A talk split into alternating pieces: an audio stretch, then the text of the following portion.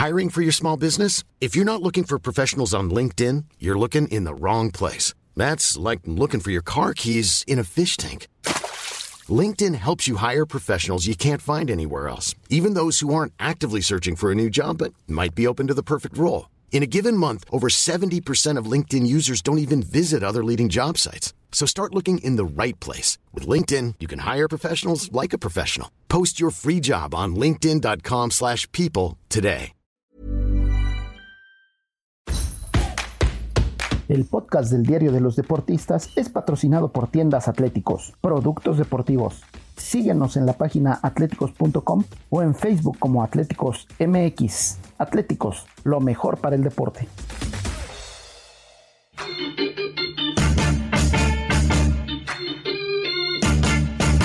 Esto, el diario de los deportistas.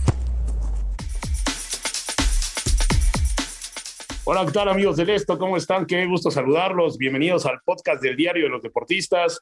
Les saluda José Ángel Rueda y hoy aquí, como siempre, me acompaña Miguel Ángel Mújica y Juan Dávalos.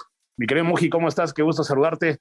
Mi querido Ángel, ¿cómo estás? A todos los que nos escuchan, pues muchas gracias por estar aquí de nuevo. Eh, ya estamos aquí de vuelta, ¿no? Mi querido Juan Dávalos, bienvenido otra vez. Ángel Miguelón, ¿cómo están? Es un gusto saludarlos, amigos del Esto. Pues sí, listos para hablar del tricolor, de la decepción, de la selección, como usted le quiera decir. Estamos listos para hablar del Así es, del tricolor, ya sin la Liga MX, ya sin la Champions, ya sin ninguna liga europea. Nos toca este verano, que no es mundialista, tendremos un invierno mundialista y nos toca hablar de la selección mexicana, ¿no? Yo sinceramente, a mí no me gustó mucho esa idea del cambio de fecha del mundial. Yo siempre valoro mucho los veranos, ¿no? Del mundial, pero bueno, viendo el momento del tricolor, yo creo que nos vino como anillo al dedo ese cambio. Imagínate que con este nivel que está mostrando actualmente México, sin gol, sin llegada, frágil defensivamente, con el Tata con dudas, nos llegara ya al Mundial, pues bueno, yo creo que sería una situación lamentable, pero bueno, creo que afortunadamente se tienen unos meses para recomponer el camino, aunque quién sabe cómo se puede hacer, ¿no? ¿Cómo le viene a México estos meses de preparación y qué es lo que podemos esperar? Porque básicamente el presente luce bastante complicado, el futuro también, pero bueno, creo que ahí México tiene varios argumentos, ¿no? Tú tienes un texto sobre que habla cómo le ha ido a México contra los eh, cabezas de grupo y bueno, creo que no le ha ido tan mal. No, entonces, a ver, platícanos, ¿cuáles son tus expectativas de cara a la Copa del Mundo con la actualidad del tricolor? Es que creo que te viste muy benévolo al decir meses, ¿no? O sea, la, la, realidad es que son tres, quitando la convocatoria de la Nations League, que ya está a la vuelta de la esquina. Prácticamente Gerardo Martino va a tener dos veces más a los seleccionados que se mantengan en Europa, ¿no? Llámese Orbelín, que a lo mejor no regresa, llámese Raúl Jiménez, ya Héctor Herrera ya lo van a tener de este lado, ya está en Houston, pero en fin, te viste muy benévolo, son dos, un amistoso por allá por España, un amistoso más en Estados Unidos y listo, se acabó, ¿no? O sea, van a ser cuatro partidos ya y tener que enfrentar el Mundial con la mejor cara. A lo mejor peco de nacionalista, pero a mí me dolió lo que dijo Gerardo Martino, ¿no? De que, Argentina no es nuestro rival. O sea, bueno, entonces aquí está haciendo un mundial, ¿no? O sea, digo, eh, sabemos las limitantes que tiene la selección mexicana. Tampoco digo que vamos a salir campeones del mundo, aunque es fútbol y el balón ha rodado muchas veces a favor de los que no tenían el favoritismo. Eh, llámese Leicester City hace un par de un par de años en la Premier League y se han dado historias fantásticas, ¿no? Ahora, que también nos digan que Argentina tiene material para ser campeón del mundo, a lo mejor sí, pero tampoco es que México vaya a salir temblándole las piernitas como se decía contra Croacia hace un par de mundiales, ¿no? O sea, México tiene que salir a competir como sabe. Digo, le plantó cara en Rusia a Alemania, ¿no? Y le ganó y lo dejó último prácticamente porque de ese resultado Alemania no se levantó. También tenemos que le ha ganado a Francia, le ha sacado un empate a Brasil en Brasil, o sea, tiene mucho valor de lo que ha hecho en Copas del Mundo. No hablemos de las primeras porque sí nos daban unos bailes tremendos, pero a partir yo creo que de qué te gusta de Estados Unidos, del Mundial de Estados Unidos 94, donde le peleamos a, a Italia e incluso clasificamos de primer clasificado a la siguiente ronda en un grupo bravísimo con tres europeos, Noruega, Irlanda e Italia, y México sale líder, ¿no? O sea, tampoco estamos hablando de que estamos mandando a la peor selección de la historia. México tiene con qué competir, yo estoy seguro. Hay tiempo para recomponer el camino. Ya me dijeron benévolo por hablar de que es hasta invierno. No nos toca ahorita en este verano, ¿no? Pero a ver, ¿hay tiempo para recomponer ese camino? No creo que haya tiempo, ¿eh? O sea, bien lo dice Miguel, o sea, ya prácticamente está la vuelta de la esquina en la Copa del Mundo y hay que tomar en cuenta que está la liga, o sea, que va a haber una intensa actividad en la liga que prácticamente tres meses y 15 días se tiene que resolver el campeón. Va a haber jornadas dobles, va a haber intensa actividad. En Europa también va a haber actividad con los mexicanos que estén por allá. Entonces, no va a tener tiempo Gerardo Martino. Ya prácticamente lo que hizo en este verano, por así decirlo, en estos partidos que se realizaron en los últimos meses, es lo último que tiene Gerardo Martino no va a tener tiempo para recomponer el equipo, por eso se dice que tampoco va a ser ninguna llamada sorpresa, ¿no? Con eso prácticamente se descartan jugadores como Javier Hernández, que no tiene cabida en la selección mexicana. Entonces Gerardo Martino ya tiene la base, ya tiene sus jugadores. Es muy probable que veamos otra cara de la selección mexicana en la Copa del Mundo, porque vemos que generalmente cuando hay previos le va mal al tricolor, ¿no? y en esta ocasión le está yendo mal a la selección mexicana, aunque si vemos sus números no está tan mal, ¿eh? No está tan mal porque de 10 partidos ganó 5, empató 4 y perdió solamente uno contra Uruguay, que fue, digamos, derrota escandalosa, ¿no? Pero la selección mexicana sí está jugando mal, pero sus resultados no son tan negativos.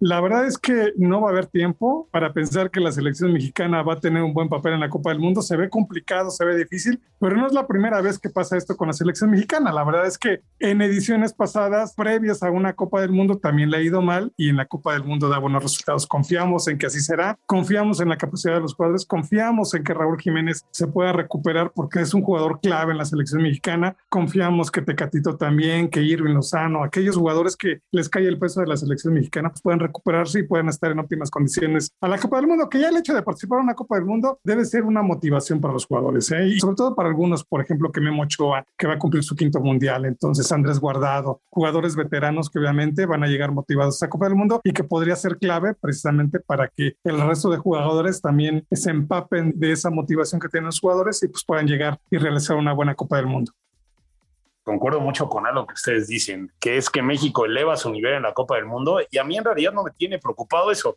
Va a ver, parecerá raro esto que estoy diciendo, pero desde que yo tengo memoria, México casi siempre ha pasado de fase, ¿no?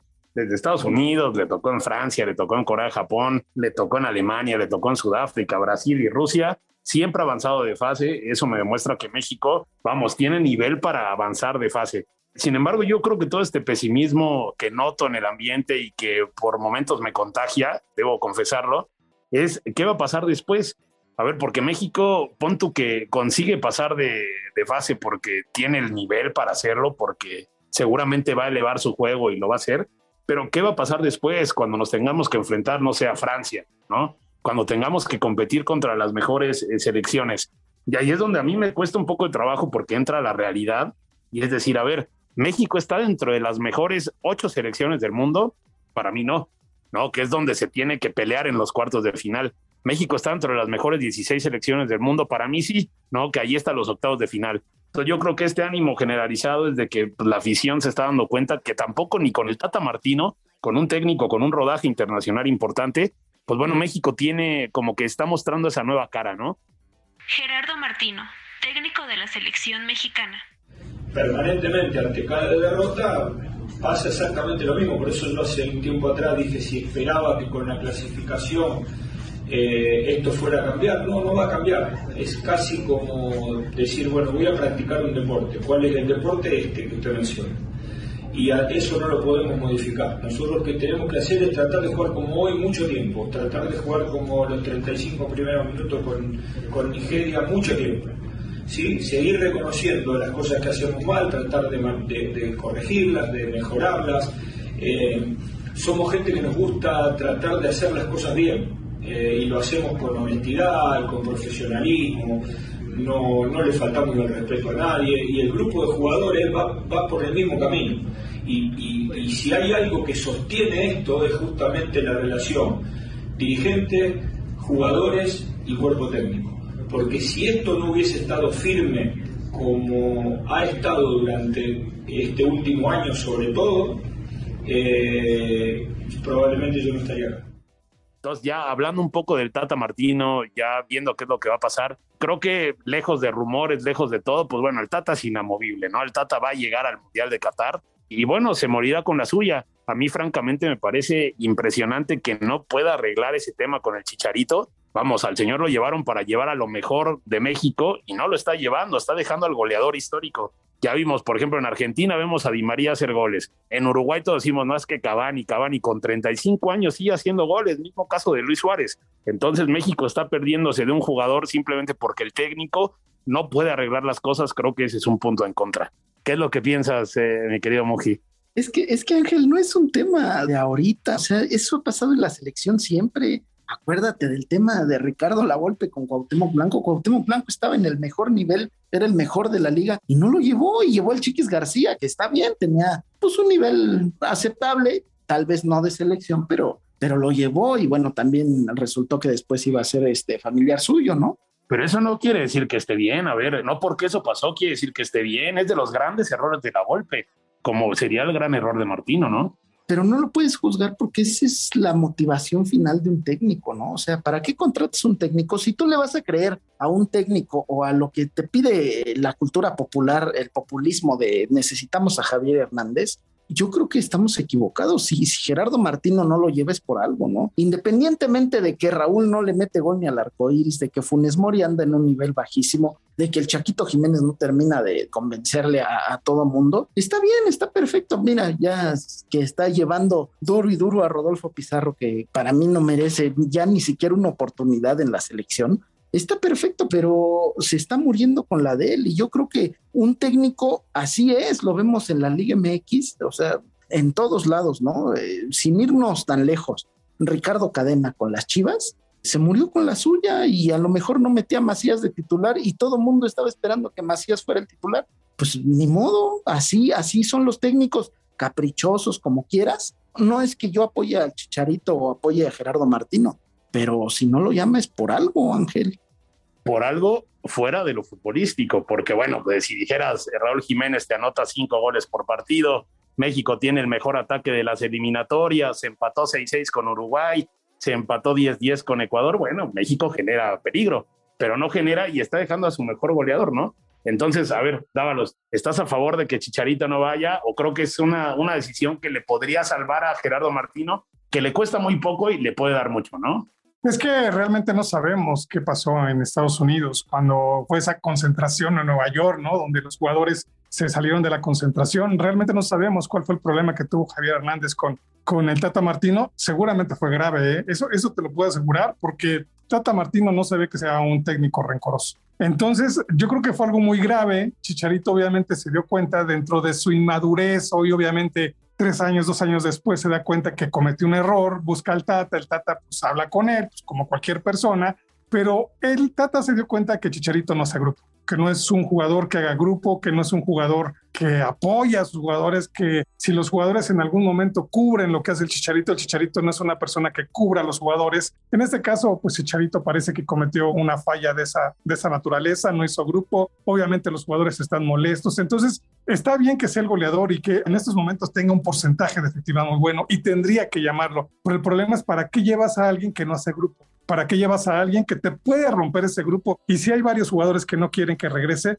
¿para qué lo vas a llevar si va a haber molestia y esto te puede perjudicar más que beneficiar? Entonces, Gerardo Martino tiene sus razones, razones que las ha argumentado ante la Federación Mexicana de Fútbol pues que son válidas, ¿no? Al final de cuentas, porque no solamente fue Martino, ¿eh? También en el seno de la Federación Mexicana de Fútbol se dieron cuenta de todas estas irregularidades, entre, por así decirlo, que cometía Javier Hernández, pues desde arriba también están de acuerdo que no lo convoque, porque tan fácil sería para los federativos, para la Asamblea de Dueños, presionar a Martino para que convocara a Javier Hernández, que lo tendría que hacer. Pero algo hay detrás de eso muy grave para que Tata Martino no lo convoque. Lo que sí te puedo asegurar es que si llega a convocarlo, no va a ser grupo y esto va a ser contraproducente para la selección mexicana en ese sentido también es muy polémico, ¿no? Hablando un poco de la lista que viene, tendrá todavía algunos mesecitos para poder eh, presentar, pero bueno, ahora yo creo que es quien Ochoa, Edson Álvarez, el Chucky Lozano, tal vez Tecatito Corona, digamos los inamovibles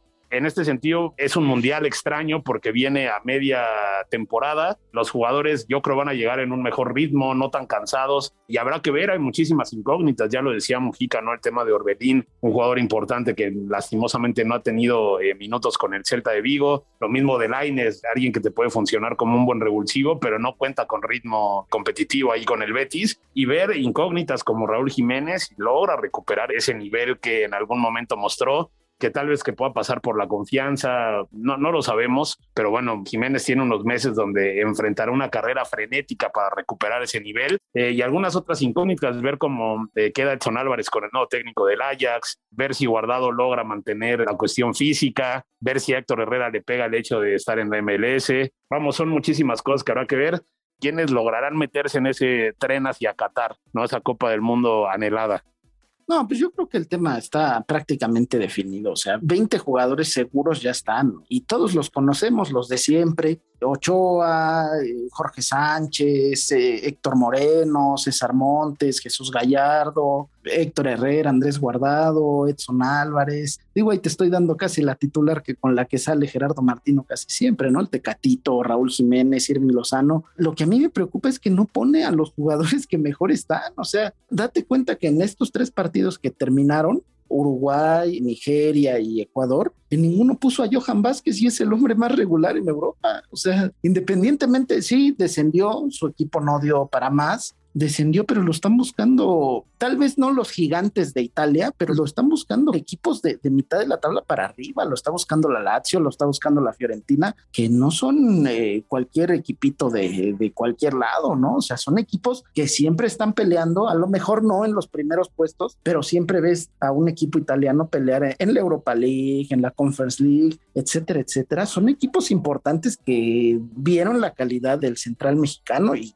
que Gerardo Martino se dé el lujo de llamarlo y no ponerlo, pues a mí se me hace increíble, ¿no? Digo, lo de Chucky Lozano se entendía, venía de una carga de partidos importante, también no le había ido muy bien en la selección, eh, no tanto por nivel deportivo, sino por los golpes que recibe cada que entra al terreno de juego, eh, se entiende, pero lo de Johan, ¿qué me dices? O sea, es increíble que no lo haya puesto ni a competir contra los uruguayos. Imagínate ese choque de trenes con Johan y, y Edinson Cavani hubiera sido muy bueno, ¿no? Tal vez Cavani tenga más experiencia y se lo hubiera llevado y lo que tú quieras, pero con eso fogueas al central. Sabes que en el Mundial vas a tener un delantero centro como Lewandowski que te va a pelear todas en el inicio del torneo y que lo compares pues con Cavani, bueno, guardando niveles, pues son, son delanteros de ese tipo de la vieja guardia, altos, fuertes y que van duro a todas las pelotas. Pues eso te sirve para foguear a los centrales, ¿no? O sea, yo creo que Gerardo Martino debe de tener bien ya marcadas sus 20 elegidos, a lo mejor le faltarán algunos seis, algunos nos gustaría que llevara pues, al Pocho Guzmán, que está jugando bastante bien, pero si no estuvieron durante la eliminatoria, si no estuvieron dentro de, del cartel que tanto manejó Martino,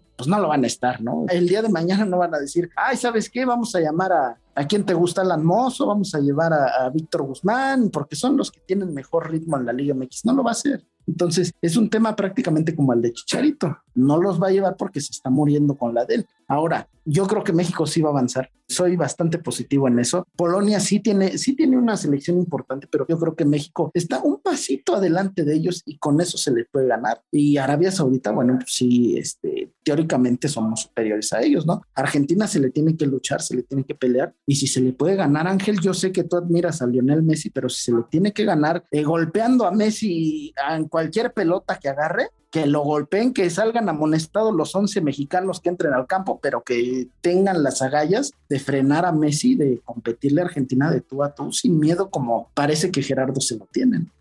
Por lo civil o lo criminal, ¿no? Dijera Diego Pablo Simeone, frenar a Messi. A ver, ¿va a clasificar México a la siguiente ronda o, o se va a quedar después de muchísimo tiempo en la fase de grupos? No, tiene que clasificar, tiene porque está en juego no solamente la cabeza de Gerardo Martino, ¿eh? de varios federativos estaría la cabeza en juego si es que no se logra la clasificación a la siguiente ronda. A mí lo que sí me da molestia, como bien decía Miguel, es la situación de que Gerardo Martino dé por perdido ese partido cuando todavía ni se juega y todavía falta tiempo para que se juegue. Me parece algo similar a lo que hizo Javier Aguirre, ¿no? Cuando salió con la cabeza agachada, hablando Digo, sí, Messi es un fenómeno, es el mejor jugador del mundo, eso me queda claro, pero no siempre sale, no siempre hay una Estonia, pues, que la puedas meter cinco goles, no, no siempre hay este tipo de rivales. Hemos visto que a Messi se le complican algunos partidos, hemos visto que a Messi algunos rivales cuando se le cierra, la verdad es que no puede hacer nada el futbolista, aunque sea un fenómeno. Y no solamente hay que tener cuidado con Messi, no hay que tener cuidado con otros jugadores que también atraviesan por un buen momento futbolístico. Y yo creo que una de las dudas que tiene Gerardo Martino, independientemente de lo que es el campo de juego, yo creo que es en la portería, porque me parece que solamente Memo Ochoa y Alfredo Talavera tienen el lugar seguro. Yo no sé qué otro arquero puede integrarse, porque la verdad los que hemos visto, por ejemplo, Rodolfo Cota no anda en un buen nivel, no sabemos si se vaya a alcanzar a colar la Copa del Mundo, pero me parece que Memo Ochoa es segurísimo y Alfredo Talavera también tiene un pie dentro. Hay que ver quién podría ser el tercer portero. Obviamente tiene varias opciones, ¿no? Pero pues veremos, veremos qué sucede en las próximas semanas ya cuando dé la lista definitiva. Así es, esa lista, ¿no? Que siempre genera muchísima incertidumbre, muchísima polémica. Lo único seguro es de que hay un lugar donde pueden escuchar este podcast no nada más es un lugar, Angelito. Nos pueden escuchar en Spotify, en Deezer, en Google Podcast, en Apple Podcast, en Acast y en Amazon Music. También nos pueden escribir en podcast.com.mx. Mi querido Ángel, no te vas a librar. Dinos, ¿va a pasar México o no? Yo creo que México sí va a pasar, sí, sí va a pasar, sí lo veo porque es lo que siempre he mostrado, ¿no? Lo que yo decía, yo creo México dentro de las mejores 16 selecciones del mundo sí está, lo dice el ranking, ¿no? Ese ranking a veces mentiroso, pero bueno, México siempre está ahí. ¿Y qué más quisiera yo que decirte que vamos a pasar ya al quinto partido? Pero bueno, ya sería irnos demasiado lejos. Ya de por sí el Mundial nos queda muy lejos, nos viene un verano largo y caluroso, pero bueno, nos vendrá un invierno muy bonito con ese Mundial y con la NFL, pero eso ya será en otro podcast. Nosotros le agradecemos como siempre a Natalia Castañeda y a Hanani Araujo en la producción y a ustedes por escucharnos. Coméntenos, platíquenos cómo le va a ir al tricolor. Y bueno, nos escuchamos la próxima. Soy José Ángel Rueda. Hasta luego.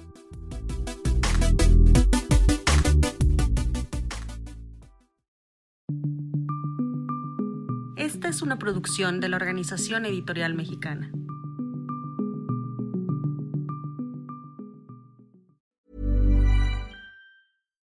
If you're looking for plump lips that last, you need to know about Juvederm lip fillers. With Juvederm Volbella XC and Juvederm Ultra XC, your lip look, whether it's subtle or bold, can last up to one full year with optimal treatment and no additional maintenance. Find a licensed specialist and see if it's right for you at Juvederm.com today. That's J U V E D E R M.com. Add fullness to lips in adults over 21 with Juvederm Volbella XC or Juvederm Ultra XC. Do not use if you have severe allergies or a history of severe allergic reactions, or if you're allergic to lidocaine or the proteins used in Juvederm. Tell your doctor if you have a history of scarring or taking medicines that decrease the body's immune response or that can prolong bleeding. Common side effects include injection site redness, swelling, pain, tenderness, firmness, lumps, bumps, bruising, discoloration, or itching. As with all fillers, there's a rare risk of unintentional injection into a blood vessel, which can cause vision abnormalities, blindness, stroke, temporary scabs, or scarring. For full important safety information, visit juvederm.com.